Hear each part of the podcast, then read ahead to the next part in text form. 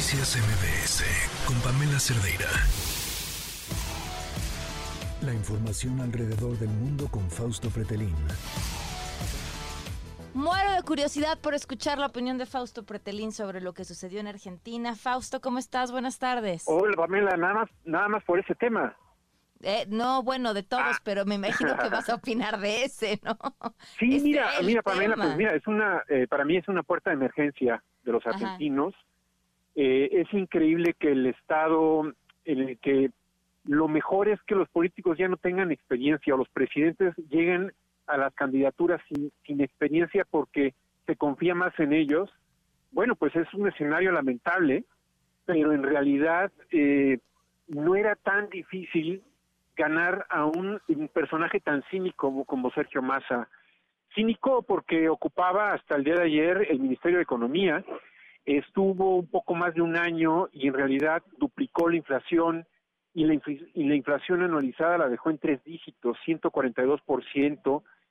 De alguna manera destruyó, prácticamente desmanteló la economía, lo poco que quedaba de la economía argentina y se le ocurre lanzarse a la presidencia. Creo que un poco de dignidad eh, en la mayor parte de los argentinos, pues les obligó a seguir a un personaje que sin experiencia les pintó un poco de esperanza, les generó un poco de esperanza porque ya tanto el, el peronismo eh, como la vieja derecha ya no les, eh, digamos, les dibujaba un, panorama eh, en el futuro con cierta, con cierta, bueno, con certidumbre, ya no digamos cuánta, pero en realidad Creo que ese es el, el tema, Pamela.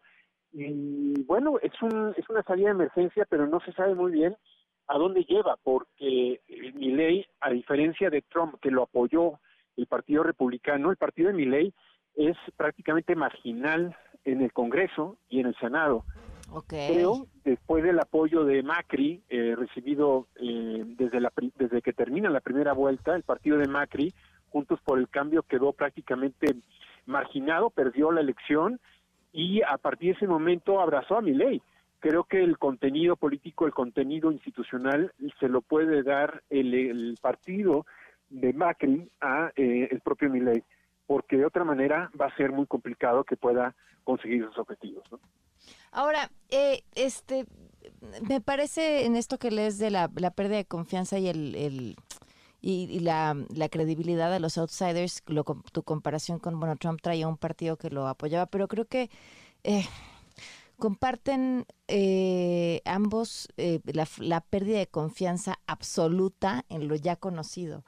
Y no sé si en ambos casos el contexto previo a Trump también esté relacionado con un, con un mal momento económico.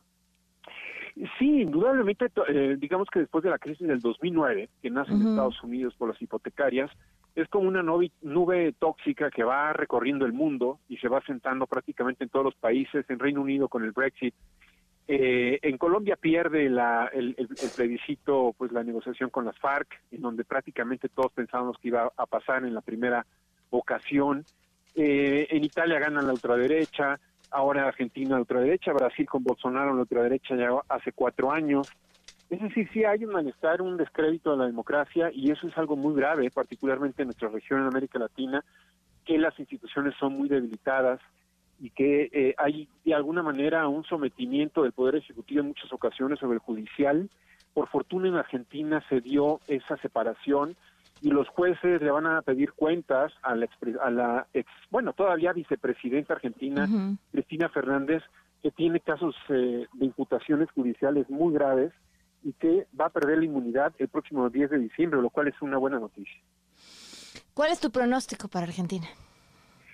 Mi pronóstico es que eh, Macri, como te decía hace unos momentos, creo que va a darle sentido a la a institucionalización del gobierno, y que mi ley va a tener que dejar la parte radical, eh, excepto quizás porque hoy en la mañana escuché que sí quiere desmantelar el Banco Central, pero todo lo demás prácticamente no va a meter mano en estos momentos, como el tema del aborto, el tema de las armas, el tema de la venta de, de órganos, que de alguna forma pues eh, alejaba a muchos argentinos y los ponía un poco nerviosos, ¿no?